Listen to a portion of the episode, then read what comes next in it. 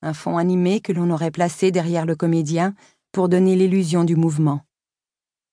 Emma scruta les profondeurs de la forêt, laissant glisser son regard entre les majestueux cyprès de Nootka, se persuadant que rien de fantastique ni de surnaturel ne pouvait jaillir de la pénombre.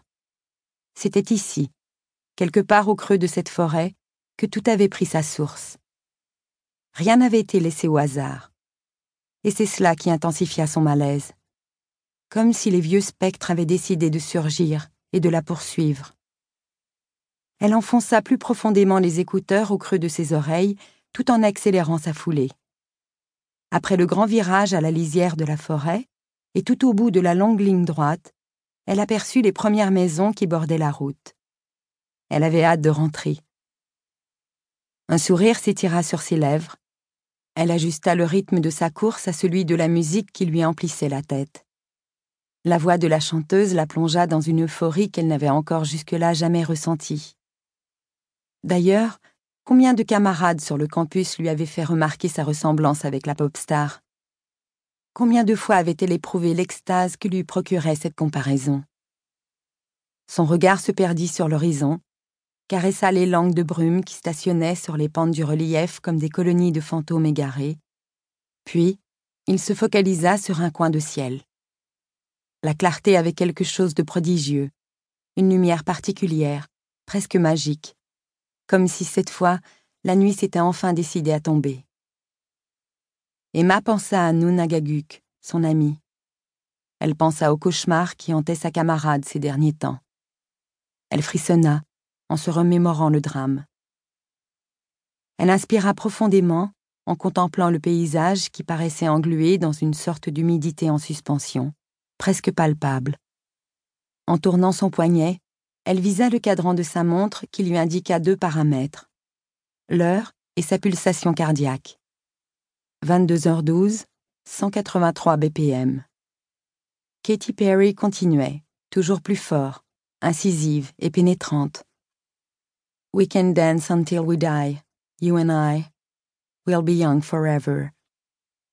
La musique à plein volume dans les oreilles, Emma n'entendit pas le vrombissement qui enfla derrière elle. Elle ne percevait que son cœur qui battait et la voix de la sublime chanteuse californienne. Le pick-up, un Dodge Ram Laramie noir, dévalait la route forestière à une vitesse dingue, rasant tantôt le fossé, tantôt les poteaux électriques qui ponctuaient Basin Road. Le véhicule avait un mouvement erratique, un peu comme si son chauffeur était sous ou qu'il se soit endormi au volant. L'énorme pare-buffle en chrome jeta un éclat lorsqu'il accrocha la zone de lumière qui nimbait la piste, donnant à la calandre l'allure d'une armure de combat. Emma consulta une seconde fois le cadran de sa montre.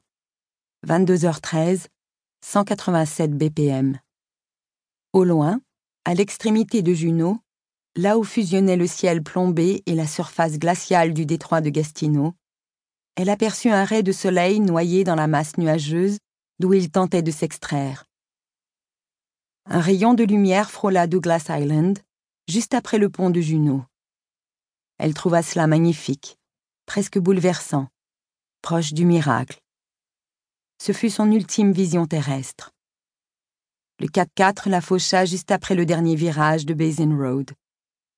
Le choc, le bruit, le poids qui s'écrase sur le métal souple de la carrosserie. Un crissement de pneus, une embardée, un froissement de tôle, et le chauffeur reprit le contrôle du véhicule pour ralentir et freiner enfin tout au bout de la route forestière, pénétrer dans Juneau et se fondre dans la ville. Emma fut projetée à quelques dizaines de mètres. Elle passa par-dessus le parapet de béton qui longeait la route, puis roula en contrebas sur un tapis de feuilles mortes. Son corps s'immobilisa enfin, stoppé par le tronc d'un cèdre, levé contre son écorce séculaire. La forêt de Tongas, immuable, venait une fois encore d'engloutir la vie d'un enfant de Juno. Les dernières paroles de la chanson se déversèrent dans les écouteurs. My heart stops when you look at me. 22h14, 0 BPM. «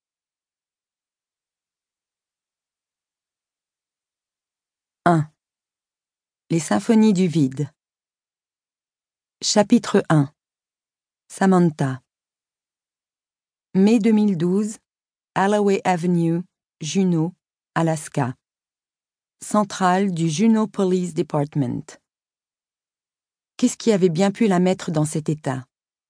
Un nouveau choc? Un nouveau drame? L'adolescente trembla, claqua des dents. Elle paraissait transie, figée, comme si elle avait passé une nuit entière à errer dans l'immensité des plaines glacées de l'Alaska. Son regard était vide, noyé dans le vague. Elle eut un sursaut lorsque la sonnerie d'un téléphone résonna, quelque part, dans les locaux voisins. Elle avait tout l'air d'un être auquel on avait retiré son âme. Un fantôme. Une créature traînant un corps froid et flasque. Un résidu humain que la folie ou la mort ne tarderait pas à consumer. Le lieutenant Callan la dévisagea encore en réfléchissant, une moue de dégoût sur les lèvres. Elle imagina le pire. Elle conclut que la gamine ne tiendrait pas longtemps si elle ne faisait pas rapidement l'objet d'une prise en charge psychologique. Cette gosse est perdue. Si c'est encore un viol, elle est perdue. Carrie Callan observa le cou, le visage et les mains de Samantha Cardwell. Elle nota des griffures le long des bras et sur les joues. Sa chevelure brune était ébouriffée et sale, comme si la malheureuse avait été traînée dans la poussière. Ses lèvres étaient en sang, et ses vêtements étaient déchirés au niveau de la poitrine. Curieusement, le seul détail qui rassurait lorsqu'on l'observait, c'était la clarté de ses yeux et ce regard d'enfant. Un bleu glacial, transparent, comme du cristal de roche. Carrie Callan se leva, s'approcha de la fenêtre et s'empressa de tourner la manivelle qui permettait de descendre le store. Un peu de pénombre, un peu de dignité et de pudeur pour cette fille qui, même si elle semblait ne plus avoir la force de communiquer, pouvait encore ressentir de la honte.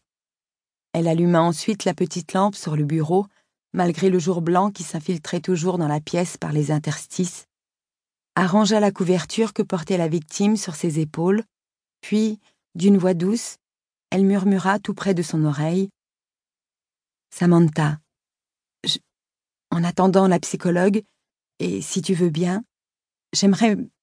Je voudrais bien qu'on essaie de discuter un peu. Qu'est-ce que t'en penses? Tu as soif? Tu as besoin de quelque chose? Tu n'as pas froid L'enquêtrice paraissait s'enfoncer dans des sables mouvants. Mais que dire? Que faire? Comment s'y prendre avec une ado qui venait apparemment de subir des violences physiques? Samantha ne répondit pas. Le regard fixe, elle gardait une expression de terreur sur son visage livide, comme imprimée dans la délicatesse de sa peau d'adolescente.